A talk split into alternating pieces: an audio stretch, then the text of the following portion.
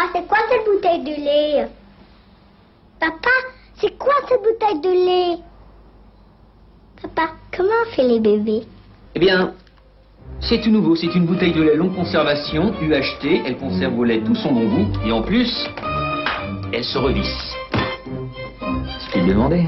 Iris Follet, bonjour, vous êtes euh, sexologue, vous avez euh, pour euh, particularité eh bien de, d'enseigner l'éducation sexuelle aux parents afin qu'ils amènent, entre guillemets, la bonne parole à leurs enfants, ce qu'il faut faire le plus tôt possible selon vous.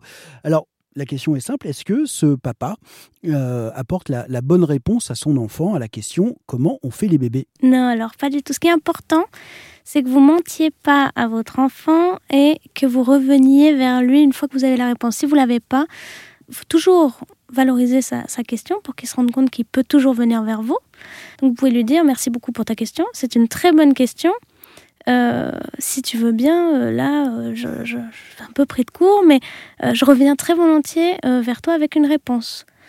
Alors une fois que vous avez dit ça, vous aurez la paix, mais il faut absolument revenir par contre, parce qu'on n'oublie pas quand on fait ce genre de... Voilà.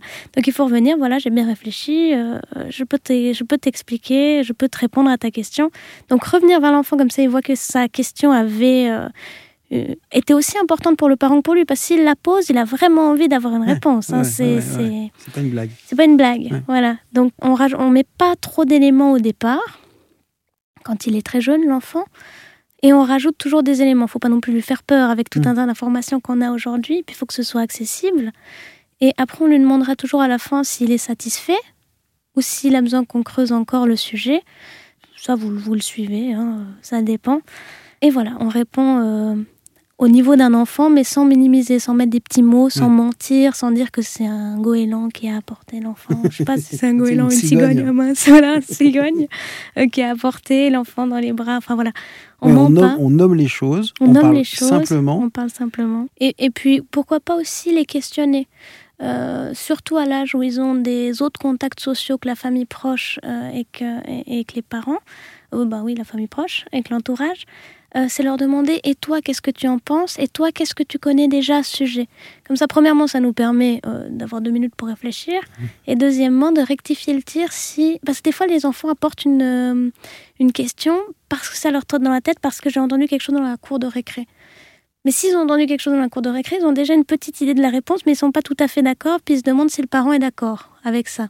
Mais alors, dans ce cas, est-ce qu'on ne veut pas dire que l'école, sur pas mal sur pas mal d'aspects, complique les choses. Oui, mais à la fois, ça le confronte à la vie parce qu'il va mm. grandir de toute manière et il va avoir besoin de se confronter à la mm. vraie vie.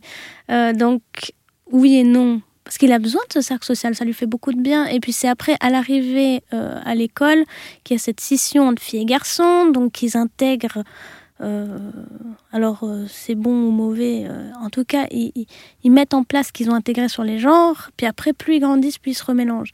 Mais tout ça, c'est important dans leur développement, dans leur développement psychosexuel. et surtout, ça les forge à devenir adultes, entre, entre guillemets. Parce que, parce que dans le cocon familial, évidemment, c'est toujours tout doux, ils sont toujours protégés. Alors même si on... C'est pour ça que il faut quand même... Il faut pas attendre l'école il faut leur donner toutes les informations avant parce qu'on ne sait pas ce qui va se passer après. Hmm. Parce que là, on doit, on est obligé, le parent aussi, c'est un exercice pour lui, il doit euh, laisser du, du, Il doit lâcher prise. il doit lâcher prise pour laisser son enfant grandir finalement et faire ses propres expériences. C'est pas toujours facile. Là, il y a hmm. des enfants qui ont vraiment mal au cœur, il y a des enfants qui, euh, voilà. Mais c'est comme ça qu'on se confronte euh, malgré tout à la vraie vie.